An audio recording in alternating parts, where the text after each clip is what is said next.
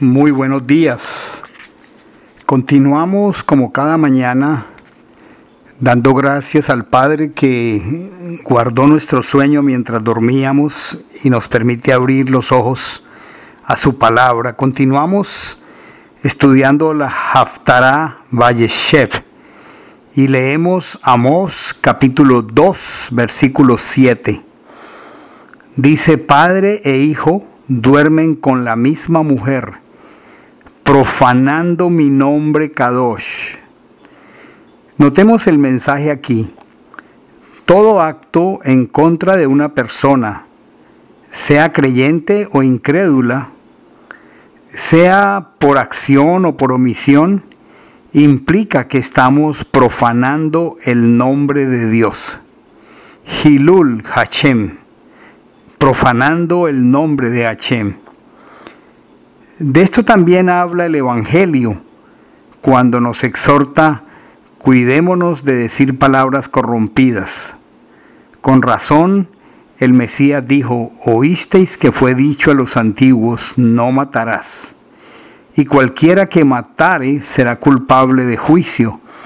Pero yo digo que cualquiera que se enoje contra su hermano será culpable de juicio y cualquiera que diga necio a su hermano será culpable ante el concilio, y cualquiera que le diga fatuo quedará expuesto al infierno de fuego. Esto está en Mateo 5, 21 al 22. Parecido a la parábola del buen samaritano, que todos la tenemos en nuestra memoria por siempre.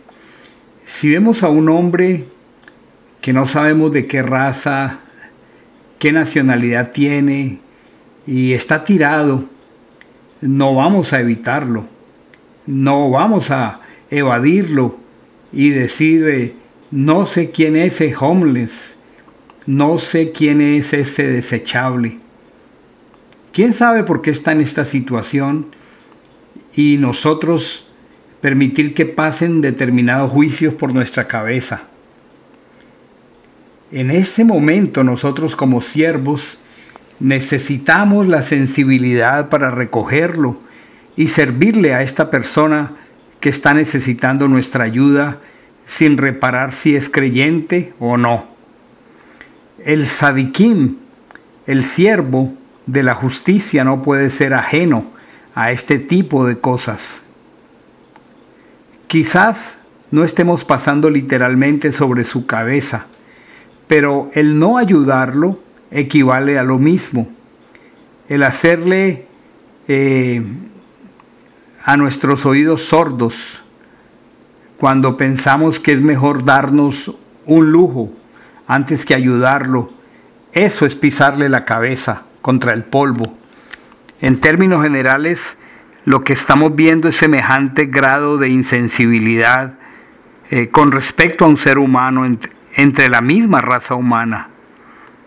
La conclusión a este asunto es obvia. La comunidad de creyentes verdaderos no podemos ser ajenos al servicio. Continuemos la lectura, Amós 2.8. Tendidos junto a cualquier altar, con ropas tomadas por prenda, bebiendo vino en la casa de su Elohim, comprado con extorsión que ellos impusieron. Esta es una expresión figurada para referirse a cómo le arrebataban inclusive hasta lo poco que tenía la persona y eso era lo que llevaban al altar.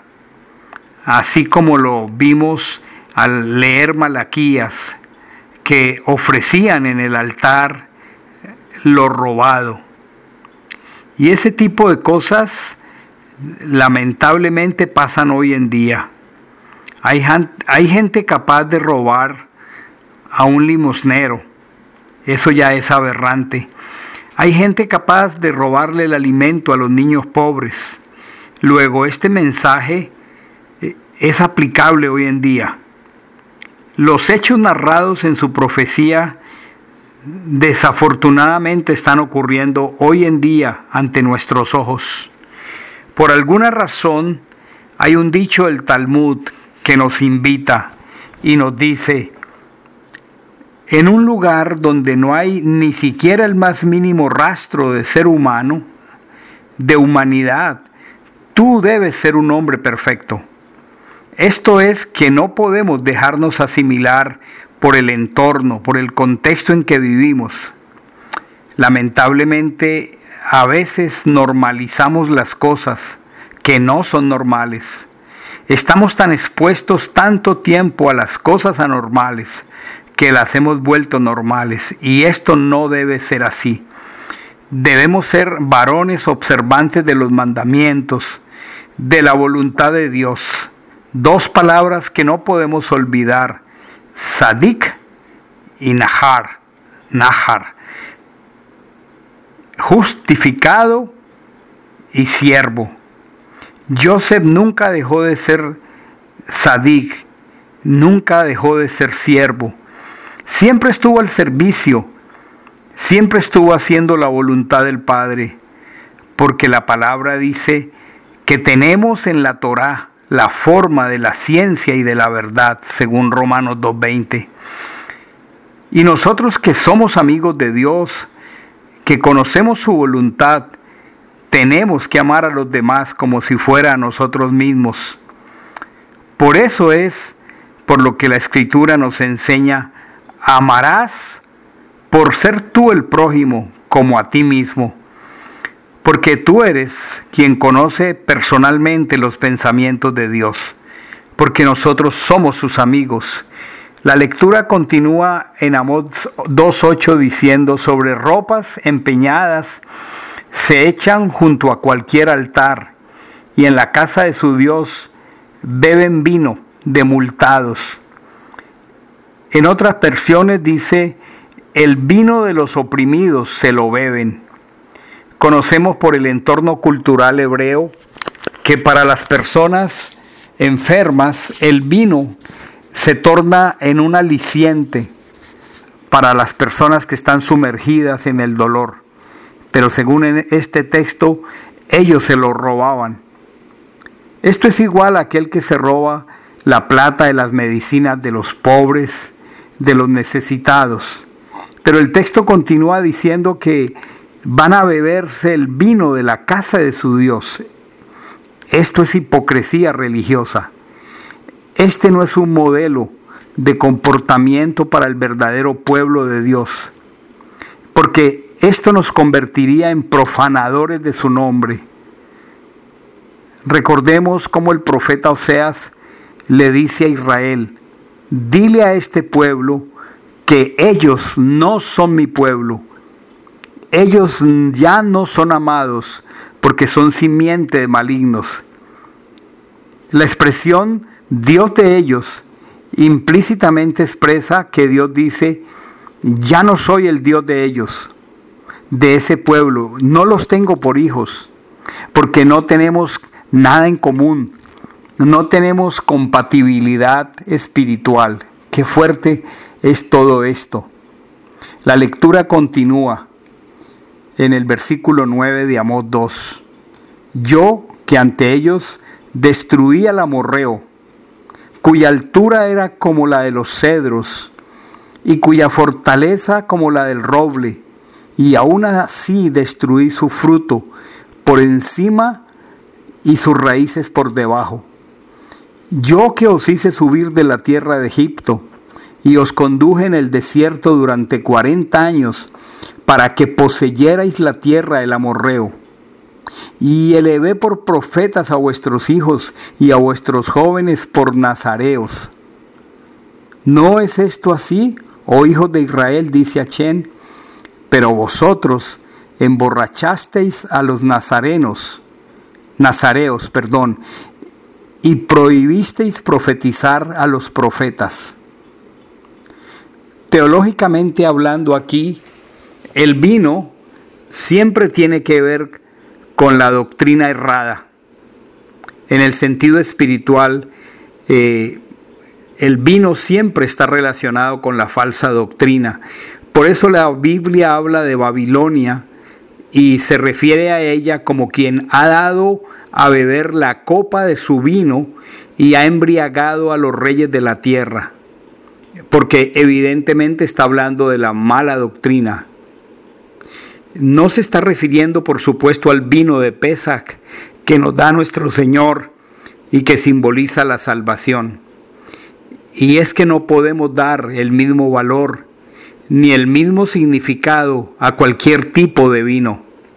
Estas son cosas distintas, por eso Apocalipsis lo expresa hablando de la ramera que ha embriagado a los príncipes y a los reyes, a los reyes con vino con falsa doctrina. Pero la escritura nos ha enseñado que un sadik, un nasir, la persona que se consagra a Dios, esta no tomaba vino, no tomaba sidra, no se dejaba crecer el cabello, indicando su consagración a Dios. Pero están diciendo aquí que habían llegado a un nivel de insensibilidad y aturdimiento espiritual que le daban a beber vino a un nazir, a un nazareo. Esto es tan abominable como sacrificar un cerdo en el altar.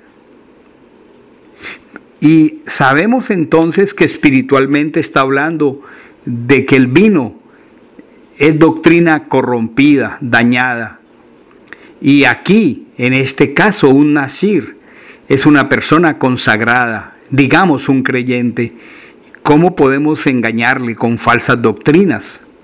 ¿Cómo podemos resistirnos a enseñarle la verdad tal como está revelada en la Torá? Corromper a una persona consagrada y creer que allí no pasa nada es un nivel muy profundo de insensibilidad. Por eso nuestro deber y responsabilidad delante de Dios es enseñar la sana doctrina de la Torah. ¿Quién hizo esto en la historia? Nada más ni nada menos que Satanás. Y lo que estamos viendo allí es que cuando se aparta el pueblo de la presencia de Dios pierde sensibilidad y la gente es capaz de inventar doctrinas aberrantes y terribles. Qué poder el de Dios para confrontarnos. Sigamos este día atendiendo al profeta Amós y permitiéndole a Dios examinar nuestro corazón.